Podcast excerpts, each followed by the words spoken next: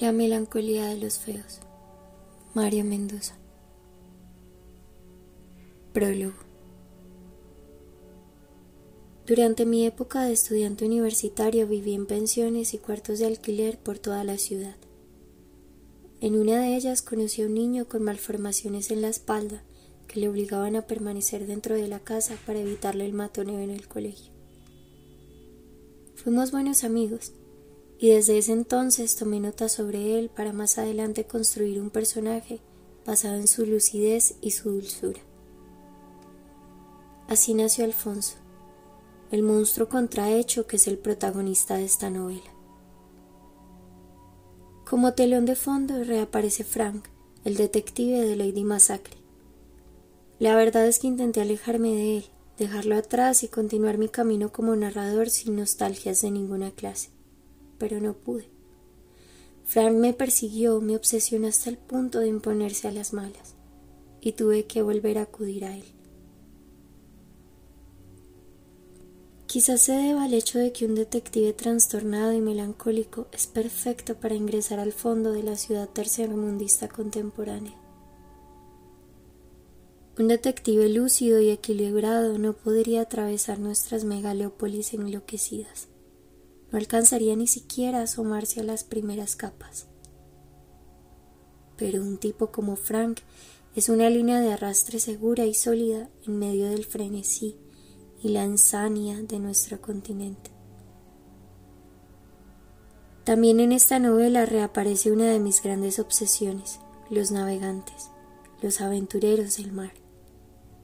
Soy un marinero frustrado.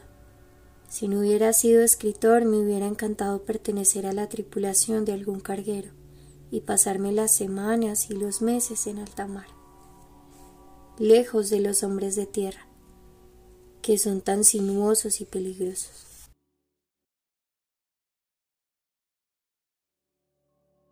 Capítulo 1 El hombre murciélago hace amistad con los insectos. Por aquel entonces acababa de cumplir los 39 años de edad y tenía la vaga impresión de estar llegando al límite de algo, como si me estuviera acercando peligrosamente a la línea divisoria de la cual dependía por completo mi vida. Muchas veces, en un parque o en una cafetería, me llegaba de pronto esa sensación de estar acercándome a una zona oscura y tenebrosa, cuyas trampas yo desconocía, pero que debía atravesar para poder continuar hacia adelante, y quizás construir algún día un futuro, si no feliz, al menos razonable.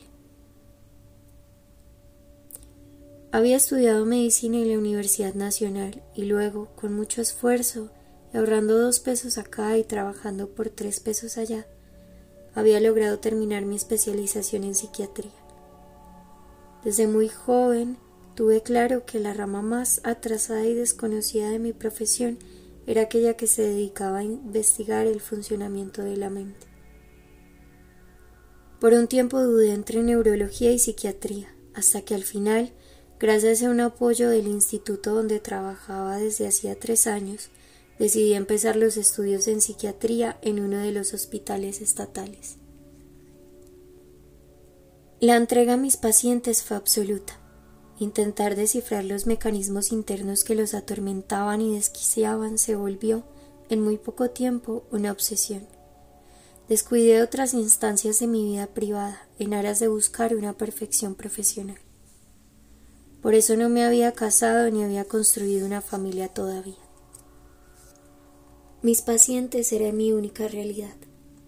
Después, al graduarme, esa radicalidad, en lugar de disminuir y brindarme la posibilidad de relacionarme con una mujer, lo que hizo fue aislarme aún más hasta el punto de asfixiarme y de empezar a hacerme daño de verdad. Sabía muy bien que el amor excesivo a una vocación puede llegar a destruir la vida completa de un sujeto pero por más que me esforzaba por escapar de esa celda que yo mismo había construido para mí, no lograba ni siquiera asomarme a los barrotes de la ventana. Y ahora, con treinta y nueve años y unas primeras canas insinuándose en mi cabeza, en el bigote y en la barba, allí estaba, atrapado en mi propia profesión, yendo y viniendo de mi casa al hospital psiquiátrico de lunes a sábado, y sin tomar vacaciones ni siquiera en la temporada navideña. Los domingos me quedaba en casa leyendo y tomando notas acerca de los progresos o retrocesos de mis pacientes. Poco a poco se fue haciendo evidente que un hombre así, enterrado en un hospital oficial con un sueldo miserable y sumido hasta las narices en suicidas, depresivos y esquizofrénicos, no era muy atractivo que digamos, para una mujer joven que soñaba con un futuro próspero y una familia triunfante. Me fui acostumbrando entonces a tener una que otra amante entre las enfermeras con las que trabajaba. Mujeres gentiles y cariñosas que por un tiempo aceptaban ir los sábados en la noche hasta mi casa, pedir a domicilio dos platos de comida china, acostarse conmigo y luego llamar a un taxi que las llevara a su casa a descansar del trajín semanal. Con el paso de los meses se aburrían conmigo y de mis conversaciones repetitivas acerca de mis pacientes, hasta que finalmente conseguían a otro médico se relacionaban con cualquiera que sí lograra sacarlas del marasmo conventual de la rutina hospitalaria. Ese era yo. No había nada de qué enorgullecerse. Un tipo con una vida mediocre y sin una salida a la vista. Recuerdo que justo por esos meses uno de mis pacientes bipolares me dijo, ¿Sabe una cosa, Doc? Yo le veo a usted con esa bata blanca caminando por los pasillos o sentado en su oficina escribiendo informes sobre nosotros. Y la verdad es que no lo envidio para nada. No, señor. Al menos lo mío es pasajero y después salgo a vivir otra vez intensamente, al límite porque al fin y al cabo para descansar tengo toda la eternidad. Y a veces, en la mitad de una carretera con mi cacharro a toda velocidad, o en la mitad de un buen polvo con una mujer desnuda entre mis brazos, me acuerdo de usted y me digo, pobre hombre, debe seguir allá metido y no sabe lo que se está perdiendo. Si capta lo que le quiero decir. Claro que lo captaba, no era imbécil. Yo mismo no hacía sino repetirme día tras día la misma idea, pero no sabía por dónde empezar ni cómo escaparía de esa trampa tejida con tanta laboriosidad. Tal vez valga la pena aclarar que yo no había sido así desde la infancia. De niño y de joven había sido un joven audaz, precoz en la lectura, buen deportista, y mi decencia y mi porte me auguraban una vida tranquila de profesional de clase media. Durante la carrera había hecho amistad con una compañera brillante, pero inestable emocionalmente, Inés Santa María. Habíamos entablado una amistad divertida con algo de sexo ocasional y poco a poco, sin darnos cuenta, nos enamoramos a fondo hasta volvernos inseparables. El problema era que Inés tenía unos antecedentes por vía paterna terribles, depresivos y suicidas desde su abuelo, su padre y sus tíos hasta sus primos más cercanos. Era como si un gen especial que los predisponía a la locura se hubiera esparcido por toda la familia, obligándolos a recluirse en instituciones psiquiátricas o a cortarse las venas cualquier tarde en medio de una crisis extrema. Inés no escapó de este destino macabro.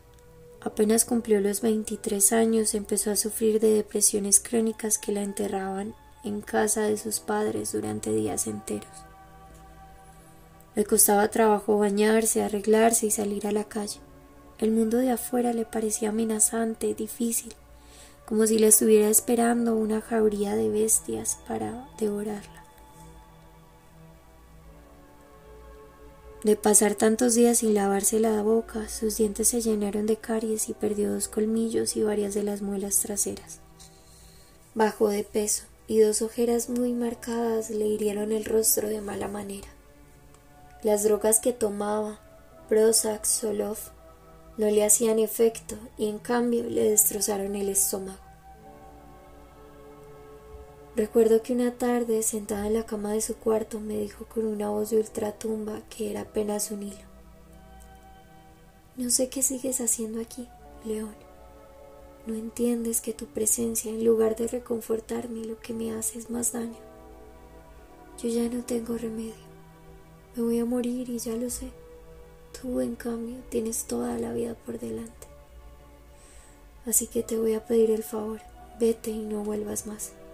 Consíguete otra novia y olvídate de mí. Habla en serio. Si me quieres de verdad, no vuelvas más. Tu presencia es una tortura en este estado. Como es apenas obvio, leí todo lo que estaba publicado sobre depresión. Hablé con expertos, busqué salidas en tratamientos con los que hasta ahora se estaba experimentando. Pero nada. El agujero negro que crecía y crecía en la mente de Inés se iba tragando su vida a pasos agigantados. Al final fue necesario recluirla en la clínica para inyectarle suero y vitaminas, hasta que una noche el corazón no aguantó la debilidad y se detuvo súbitamente. Intentaron revivirla, pero no pudieron hacer nada. Después de una muerte cerebral es peligroso seguir intentando una recuperación. Podía quedar parapléjica, amnésica de por vida o conectada a unas máquinas como un zombie. Era mejor dejarla partir. Su madre, después del entierro, me citó en su casa y me entregó una carta que ella me había escrito en los últimos días. Le agradecí el gesto, me despedí de ellos y cuando llegué a mi casa le abrí con una urgente ansiedad que me quitaba el aliento. Eran unos pocos renglones escritos con una caligrafía temblorosa, como si sostener el esfero hubiera sido un esfuerzo muy grande para ella. Decía así, Querido León, no lamentes lo que ha sucedido. En este último tiempo mi vida ha sido literalmente un infierno. Cada noche soñaba con no despertarme a la mañana siguiente. Tanto era el sufrimiento. Tú no alcanzas a imaginar lo que es una depresión clínica. Intentan salir de este estado, pero no puedes porque no tienes un yo donde apoyarte. La voluntad no puedes ejercitarla porque el centro de tu identidad está desmoronado, agujereado. Así que lo mejor es morirte y no sufrir más. No lamentes nada, por favor. Esta enfermedad estaba en mi herencia, en mi código genético, y eso significa que durante generaciones mis ancestros fueron destruidos por ella. Más bien, dedícate a rehacer tu vida, enamórate de nuevo, termina la carrera y procura ser muy feliz. Te lo mereces. Has sido un compañero maravilloso y solo quería darte las gracias por tu lealtad y por tus infinitos gestos de cariño. Gracias, León. De verdad, gracias por quererme tanto. Te amará siempre, Inés. Esa carta la cargué durante años en mi morral universitario y aún después cuando ingresé a la especialización en psiquiatría. Me la sabía de memoria, pero necesitaba de nuevo ver esos trazos inseguros, dubitativos, y entonces la sacaba en la cafetería del hospital o en las horas de la noche antes de irme a dormir, y pasaba mis dedos por esa página escrita con tanto cariño hacia mí. Imaginaba el esfuerzo tremendo que había tenido que hacer Inés para concentrarse y poder escribir unas líneas legibles. Era estremecedor imaginarla recostada en la cama de la clínica, con el esfero a punto de caerse de su mano una y otra vez, intentando dejar un último mensaje de gratitud y reconocimiento para la persona con la que había compartido su intimidad y sus afectos más sinceros. Desde ese momento en adelante mi vida se concentró por completo en mi profesión. Mi único objetivo era adentrarme cuanto antes en los enigmas psiquiátricos y dar con las claves de esas enfermedades, entre las cuales estaba la que había aniquilado al único amor de mi vida. Como sucede con tantas personas que transfieren una situación a otra, yo también quise ayudar a Inés ayudando a mis pacientes, lo cual, por supuesto, era un error de perspectiva tremendo. Transferir siempre es el origen de un sufrimiento que es fácil de evitar. Solo basta con hacer consciente ese error de apreciación. Si hemos tenido un padre alcohólico, por ejemplo, lo más seguro es que después en nuestras parejas busquemos personas que necesitan ayuda y que estén pasando por alguna dificultad. Y entonces transferimos la situación. Como no pudimos ayudar a nuestro padre a salir de su alcoholismo repetitivo, buscamos ayudar ahora a nuestra pareja, como si al salvarla estuviéramos salvando también al fantasma que está detrás. Error gravísimo. Lo más seguro es que no salvemos a nadie y que lo único que logremos sea nuestra propia destrucción. Así exactamente me sucedió a mí. Creí que ayudando a mis pacientes depresivos o esquizofrénicos estaba ayudando a Inés, salvándola, rescatándola de la muerte, cuando lo que en realidad estaba sucediendo era que mi vida se me estaba yendo por un agujero insondable, el agujero de la culpa y de un duelo mal elaborado.